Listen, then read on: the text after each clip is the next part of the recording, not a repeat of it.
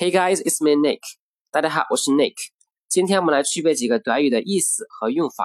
第一个，used to do，used to do，意思是过去经常做某事，或者是曾经如何如何。这个是过去式，只能表示过去所做的事情。另外呢，需要注意的是，to 后面跟的是动词原形。好，我们来举个例子。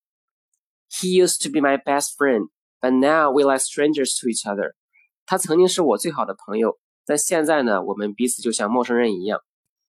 第二个短语，used to 前面呢加 be 动词，be used to，或者是 get used to，后面加名词或者是动名词。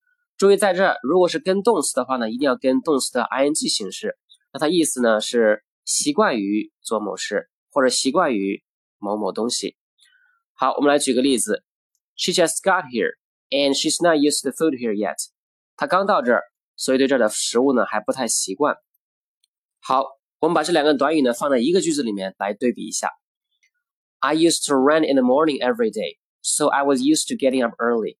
我以前每天早晨都跑步，所以呢我习惯了早起。第三个短语 be used to do，意思是被用来做某事。